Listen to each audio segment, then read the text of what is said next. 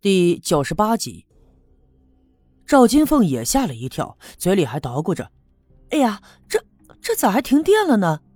于是他转回身，回到屋子里，摸出了一手电筒，就打算去村部后院看看变压器。天呢，都已经黑成了这个样子，我不放心他一个人去，就跟在了他的后面。来到村部的后院，举起手电筒往变压器上照了照。果然，两根线的下巴都给掉了下来。赵金凤捣鼓着：“呀，这可真奇了怪了，俩下巴都掉下来了。”我们一边说着，一边往回走。赵金凤让我在院子里等他，他拿着手电筒去找刘耀宗。刘耀宗的家呢，就住在村部的附近，所以我也并不需要担心。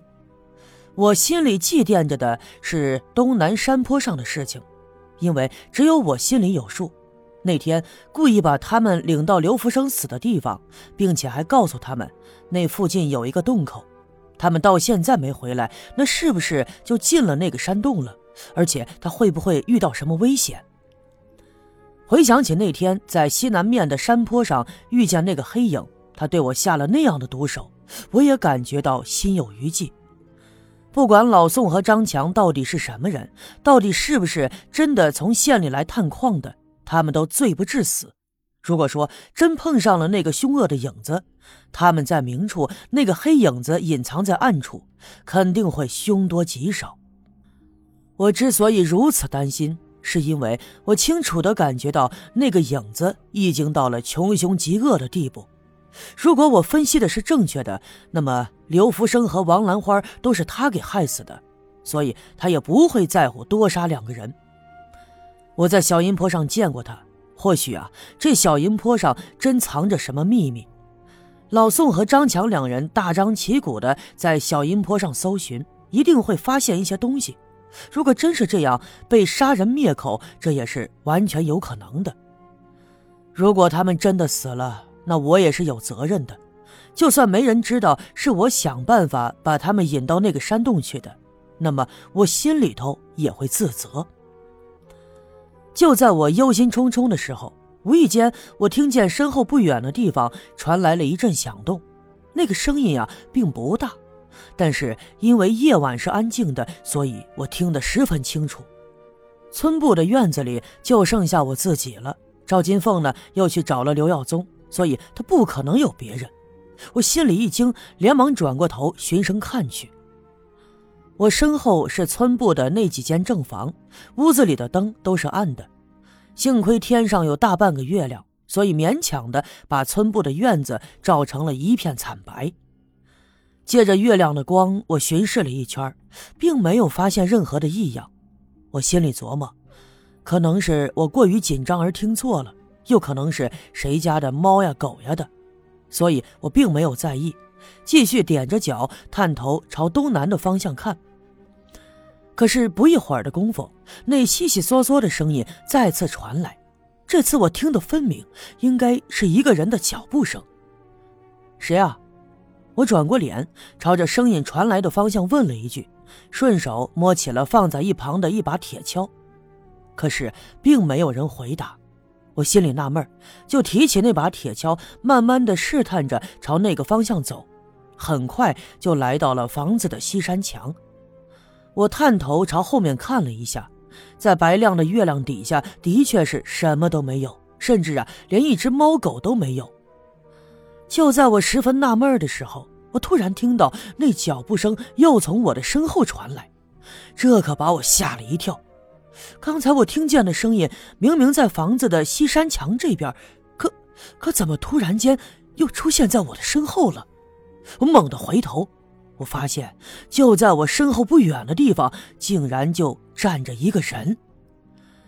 当看到他的时候啊，我这心里头忽然一下子落了地了。不是别人，是栓柱。他左手拿着一个本子，右手拿着一支铅笔，正抬头看着我。我如此紧张的样子，把他也给吓坏了。他的嘴唇紧紧地绷着，面无表情。看到他这样，我赶紧把手里的铁锹放到一旁，来到栓柱跟前，蹲下身子，就抱着他的肩膀问他：“栓柱呀，你啥时候来的啊？我咋没听见你的脚步声呢？你是不是饿了？来，你先吃点东西吧。说着，我站起身，打算领着他到桌子旁边，先给他弄点吃的。可是栓柱却纹丝没动，伸出手还指着我的身后说：“我爹。”刚开始听见那奇怪的悉悉嗦嗦的声音的时候，我心里啊还是特别害怕的，因为我刚才一直在想着刘福生和王兰花的事儿，隐约的我就觉得那个黑影一定是个特别残忍的人。为了达到他的目的，为了隐瞒他所知道的真相，他竟然可以杀人。可是，当我看到身后是栓柱的时候，这恐惧一扫而光。他这个孩子向来就是这样，很少说话，走起路来也是轻飘飘的。也可能是我刚才的精神特别紧张，所以并没有注意到他已经来到了院子里。刚要带他去吃点东西。他却伸手指着我的背后说：“看见他爹了。”他并不是第一次这么说，但每次这么说，我都会被他吓上一跳。当然，今天晚上也不例外。我只觉得唰的一下，浑身上下就起了一层的鸡皮疙瘩，不由自主的转过身，朝我身后他手指的方向望去。可我的身后啊，仍旧是那几间房子，并没有任何的异样。我连忙转过脸，伸手捧着他的小脸说：“栓柱啊，你别瞎说啊，哪有什么你爹呀？你是不是饿了？走，我带你去吃东西去。”我伸手把他抱在了怀里，挺直身子，刚要往前走，他仍旧死死的就盯着我身后的方向，伸出手来指着说：“我刚才看见我爹了，小叶叔叔，我真的看见我爹了。”孩子，别胡思乱想了啊！哪有你爹呀？我劝慰他。每每听见他说看见他爹的时候，我这心都会跟着难过。可是栓柱仍旧指着我的身后：“你看，我爹就在那儿。”他说的十分认真，就仿佛他爹就在我的身后。我再一次感到毛骨悚然，转过脸回头看去，这身后仍旧是什么都没有。就在这个时候，院门呼啦的一下响了。赵金凤带着刘耀宗来到了村部的院子。刘耀宗一手拿着手电，另外一只手举着一根长长的杆子。这根杆子我见过，这是一根绝缘杆，也就是推下巴专用的。哎呀，好好的下巴咋还掉了呢？真是的！我刚坐在炕上烫一壶酒，想喝上两口，这真是没事找事啊！这是。